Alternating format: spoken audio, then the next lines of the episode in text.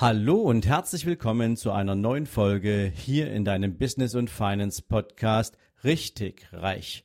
Heute für dich wieder mit einem spannenden Interviewgast. Ich wünsche dir jetzt dabei viel Vergnügen, gute Unterhaltung und eine Menge spannende Impulse.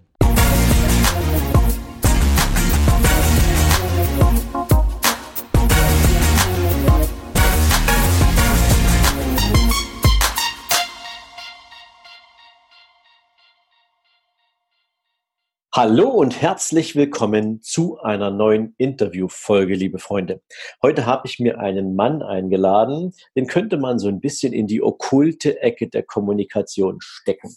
Warum, das werde ich dir gleich erzählen. Er ist ein wahnsinnig gebildeter und vielseitig interessierter Mann. Ähm, er hat in München und in New York studiert. Er hat verschiedenste Studiengänge besucht. Da kommen wir dann sicherlich drauf zu sprechen. Er ist Politikwissenschaftler, er hat Jura studiert und zwar beide Staatsexamen abgelegt. Er hat neuere Geschichte studiert und Literaturwissenschaft. Was das alles mit seinem Business zu tun hat, da kommen wir dann auch gleich nochmal zu sprechen. Nach einer Zeit als praktizierender Jurist und als Jetzt kommt's, wissenschaftlicher Mitarbeiter bei der UNO hat er 2007 die Entscheidung getroffen, sich dem Thema Rhetorik viel mehr zu verschreiben und hat daraus ein eigenes Business gemacht. Ist dort jetzt als Rhetoriktrainer, Speaker und Coach unterwegs und er hat ein eigenes Konzept entwickelt, nämlich das Argumentorik-Konzept und er ist gleichzeitig Begründer der Argumentorik Academy. Er hat ein Buch geschrieben und jetzt schließt sich der Kreis zum Thema okkulter Teil der Kommunikation, nämlich das Buch heißt Schwarze Rhetorik. Ich begrüße heute herzlich Wladislav Yachtschenko hier im Podcast. Lieber Vlad, wir haben uns auf die Kurzform geeinigt. Also sei herzlich willkommen hier bei Richtig Reich. Ja, äh, danke für die Einladung. Ja, lieber Vlad, ähm, ich habe jetzt in der Anmoderation ja schon so wahnsinnig viele Dinge erzählt, die dein Leben bisher bestimmt haben. Und ich würde direkt mal mit dir an den Anfang der Zeit zurückgehen, weil wir natürlich viele spannende Themen belegen können und ähm, würde mal auf deine Studiengänge sprech, zu sprechen kommen. Ähm, es sind ja vier, vier Studiengänge, ne? Politikwissenschaften, Jura, neuere Geschichte, Literaturwissenschaften. Ähm, würdest du sagen, die waren alle so geplant gewesen oder haben die sich im Laufe der Zeit einfach nach deiner Interessenlage neu ergeben? Ja, wie so häufig im Leben konnte auch ich mich nach der Schule nicht genau entscheiden, was will ich denn. Und in München gab es eine tolle Möglichkeit, auch ein Doppelstudium zu machen, also drei Fächer auf Magister und dann äh, das Juristische aufs Staatsexamen. Und ich habe gedacht, wenn ich mich nicht entscheiden kann, und ich bin sowieso schon immer ein kleiner Streber gewesen, gerne gelesen, sich gerne gemeldet, gerne diskutiert, debattiert, da habe ich mir gedacht, mache ich doch alle vier und schaue, wo was draus wird. Und mit der Zeit hat sich dann ähm, ja, mit der Zeit hat sich dann alles zusammengefügt und die Themen hängen natürlich auch eng zusammen. Also Politik und Jura hängt sehr eng miteinander zusammen, Literatur und Rhetorik hängt miteinander zusammen und Geschichte ist so, dass was alles umrandet und umrundet. Äh, Geschichte, wenn du weißt, woher du kommst, weißt du auch, wohin du gehst als Mensch und als Menschheit.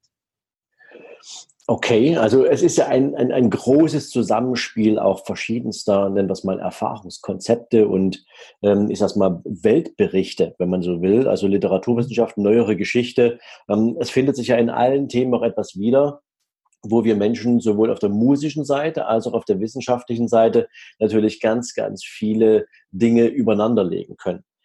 Jetzt bist du ja sozusagen als Volljurist gestartet, wenn ich das richtig mhm. erinnere.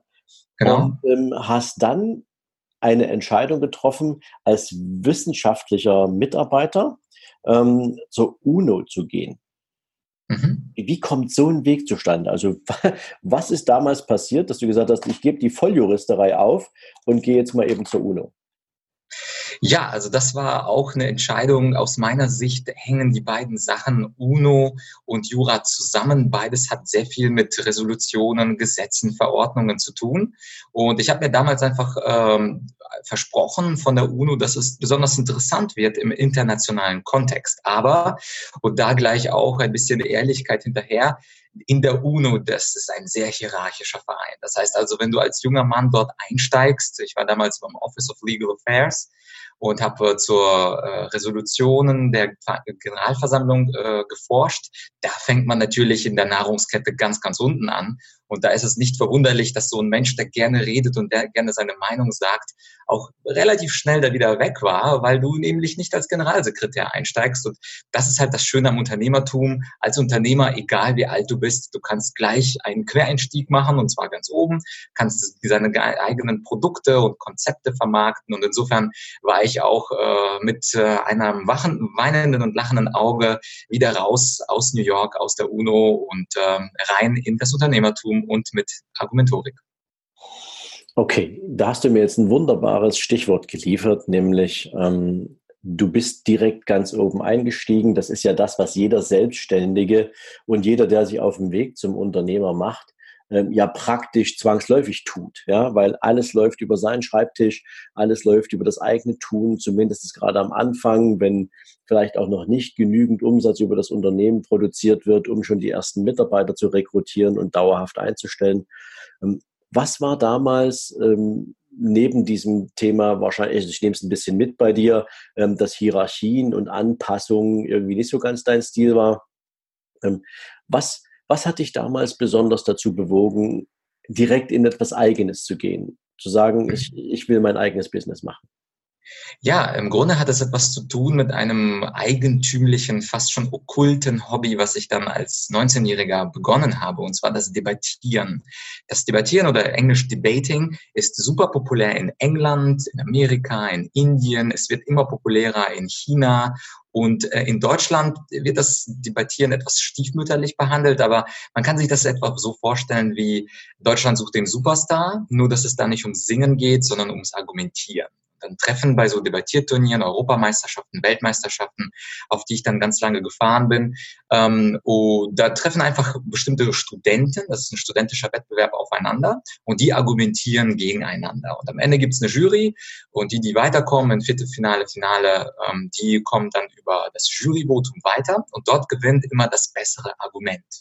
Und das, was mich schon immer begeistert hat an Debattieren, ist genau das, was mich an hierarchischen Strukturen immer demotiviert hat. Und zwar, wenn der Chef sagt, so machen wir es, keine Gegenargumente, dann war das für mich immer so ein trauriger Punkt. Oder wenn auch in der UNO es hieß, nein, äh, das dürfen wir nicht mit reinnehmen, das müssen wir aus unserem Gutachten streichen, dann machte das argumentativ keinen Sinn für mich, aber weil ich eben ganz unten in der UNO-Nahrungskette war, ähm, war das natürlich für mich sehr ärgerlich, dass wir nicht argumentieren und alle Informationen auf den Tisch legen, sondern aus strategischen oder politischen oder juristischen Gründen bestimmte Dinge weglassen mussten.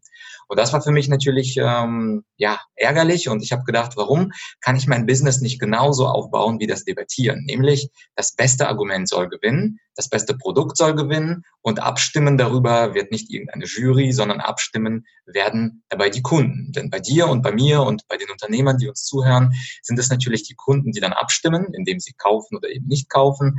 Und das war für mich immer äh, viel interessanter, als irgendwo in einer Hierarchie drin zu stecken und entweder Autoritätsargumente zu schlucken oder strategische Maßnahmen zu schlucken.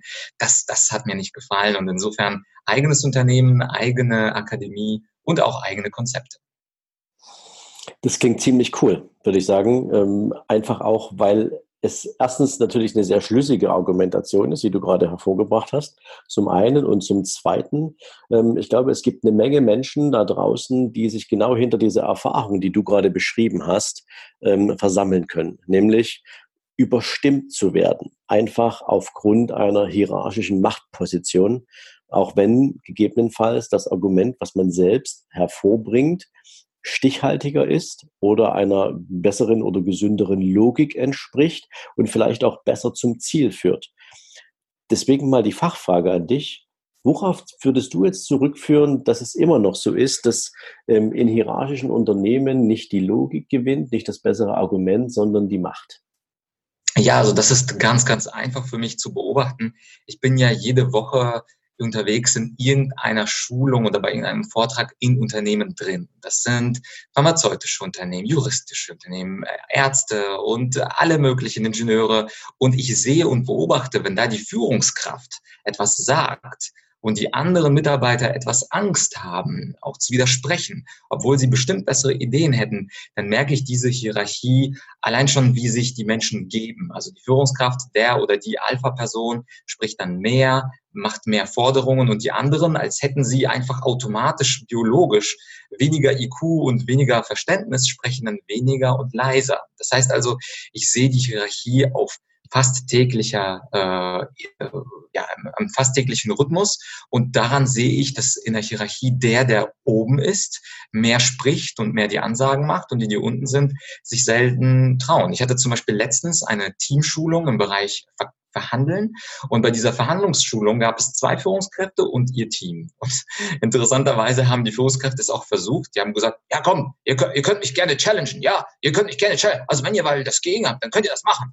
Aber das hat er in so einer Art ausgesprochen, dass auch ich mich nicht unbedingt trauen würde, jetzt diese Führungskraft zu challengen, weil das in einem aggressiven, lauten Ton passierte und in der Schulung hat dann auch niemand widersprochen. Und obwohl das ein Workshop war zum Thema Verhandeln, unterschiedliche äh, Gesichtspunkte erkennen, hat niemand wirklich sich getraut, eine Streitkultur in diesem Meeting aufzu, äh, ja, aufzubauen. Und das sehe ich in den meisten Unternehmen, auch übrigens in denen, die über flache Hierarchien sprechen. Ich habe auch Unternehmen, die sagen, wir haben Flat Hierarchies, sprich wie San Francisco, Silicon Valley, aber auch da äh, unser meistes Business, ich würde sagen 90, 95 Prozent ist hierarchisch und nicht argumentativ aufgebaut. Und genau das äh, ist mir ein Dorn im Auge. Und genau da versuche ich mit meiner argumentativen Rhetorik äh, zumindest ein wenig dagegen zu hauen und zu sagen, es sollte das Argument zählen und nicht der Status. Ich finde es gut, dass du das ansprichst, weil prinzipiell ähm, habe ich auch der Erfahrung gemacht, dass du irgendwann zumindest aus einem hierarchisch geführten Unternehmen heraus ähm, entgegengehalten bekommst. Wenn wir es zulassen würden, dass jeder hier mit seiner Meinung unterwegs ist, dann wäre das hier ähm, als Chaos kaum noch zu, zu bewältigen beziehungsweise zu steuern. Und dann fällt mir allerdings ein, dass zum Beispiel Henry Ford seinerzeit ähm, auch äh, in der Gestaltung seiner unternehmerischen Aktivitäten etwas eingeführt hat, was ähm, damals revolutionär war und heute eigentlich äh, so gut wie kaum stattfindet in Unternehmen, was mich wundert. Nämlich er hatte im Prinzip ähm, einmal in der Woche Mitarbeiterinnen und Mitarbeiter aus allen Schichten seines Unternehmens ähm, für ein gemeinsames Lunch eingeladen.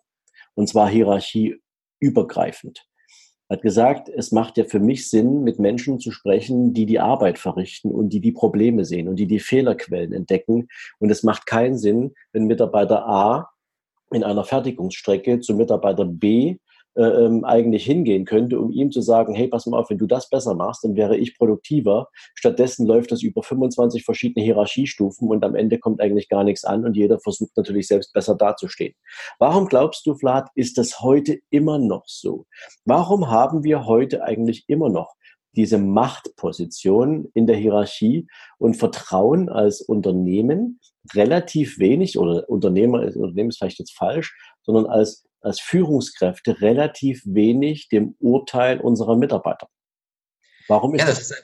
Äh, das ist eine sehr gute Frage, Sven. Ich glaube, das rührt aus der industriellen Revolution, wo nun mal es wirklich der Fall war, dass derjenige, der, dem die Fabrik gehört hat, und Henry Ford ist dann natürlich eine schöne Ausnahme, aber generell war derjenige, der an der Macht des Unternehmens war, der Schlauere, der Intelligentere, der die Firma aufgebaut hat, der das Kapital gehabt hat und die Arbeitskräfte waren dann einfache Leute. Die kamen meistens äh, aus der Landwirtschaft, kamen dann in die Städte geströmt, Ende des 18. und im ganzen 19. Jahrhundert und natürlich auch Anfang des 20. Jahrhunderts. Und damals hat diese Politik auch Sinn gemacht, denn damals haben sich die erfolgreichen Menschen durchgesetzt und wusste mehr.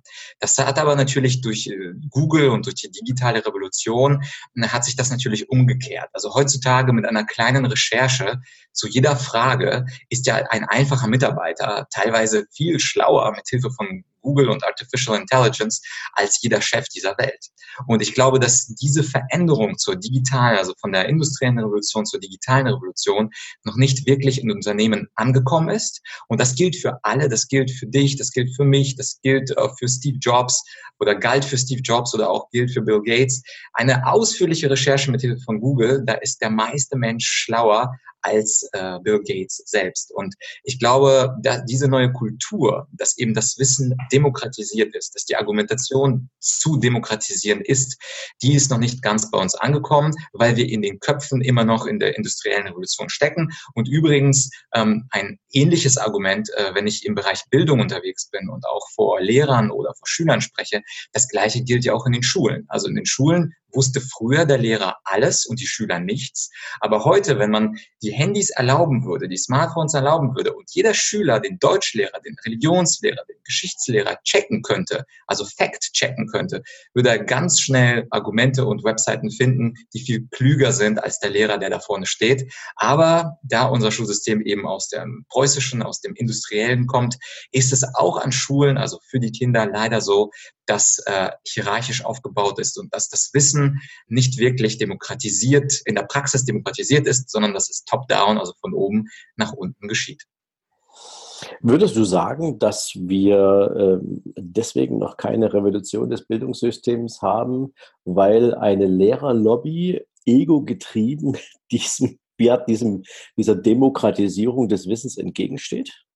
Absolut. Ich meine, wir alle, wenn wir unsere Persönlichkeit noch nicht ganz ausgebaut haben, dann haben wir es nicht gern, wenn jemand anders mehr weiß als wir selber. Wir hören ja meistens zu, um den anderen zu widerlegen.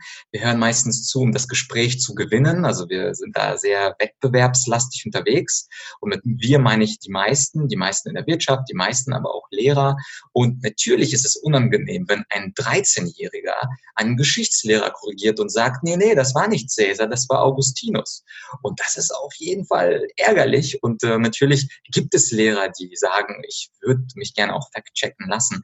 Aber die meisten Menschen, also nicht nur Lehrer, sondern auch Chefs, lassen sich halt nicht gerne korrigieren, weil sie so sehr am Status hängen, an Statussymbolen, an äh, Macht. Und übrigens hat Michel Foucault, ein, ein sehr, sehr schlauer Soziologe des 20. Jahrhunderts, immer von Machtdiskursen gesprochen. Er hat gesagt, dass in jeder Unterhaltung Unterhaltung in Wirklichkeit es nicht um Informationsaustausch oder Wissensaustausch geht, sondern es geht darum, seine Macht zu zeigen, zu demonstrieren und auch auszuweiten. Und ich mag diesen Begriff Machtdiskurs sehr gerne, denn er zeigt, worum es den meisten von uns im Alter geht, um Macht. Und äh, natürlich wollen weder Lehrer noch Abteilungsleiter diese Macht abgeben, denn es ist unangenehm, korrigiert und berichtigt zu werden. Wenn ich dir jetzt gerade so zuhöre, dann ähm, kriege ich einerseits fast ein bisschen Gänsehaut, ähm, aber mehr aus der Erkenntnis heraus, dass du ein Thema gerade angesprochen hast, was eigentlich für unsere Wirtschaft absolut kontraproduktiv ist. Denn ähm, ich glaube, wenn ich dich richtig verstehe, und ich habe ein ähnliches Empfinden dazu, ist es wohl so, dass ähm, das Festhalten an dieser Machtposition, das Nicht-Zulassen von anderslautender Argumentation eigentlich ein absolut, eine absolute Produktivitäts- und Innovationsbremse in Unternehmen ist. Siehst du das genauso?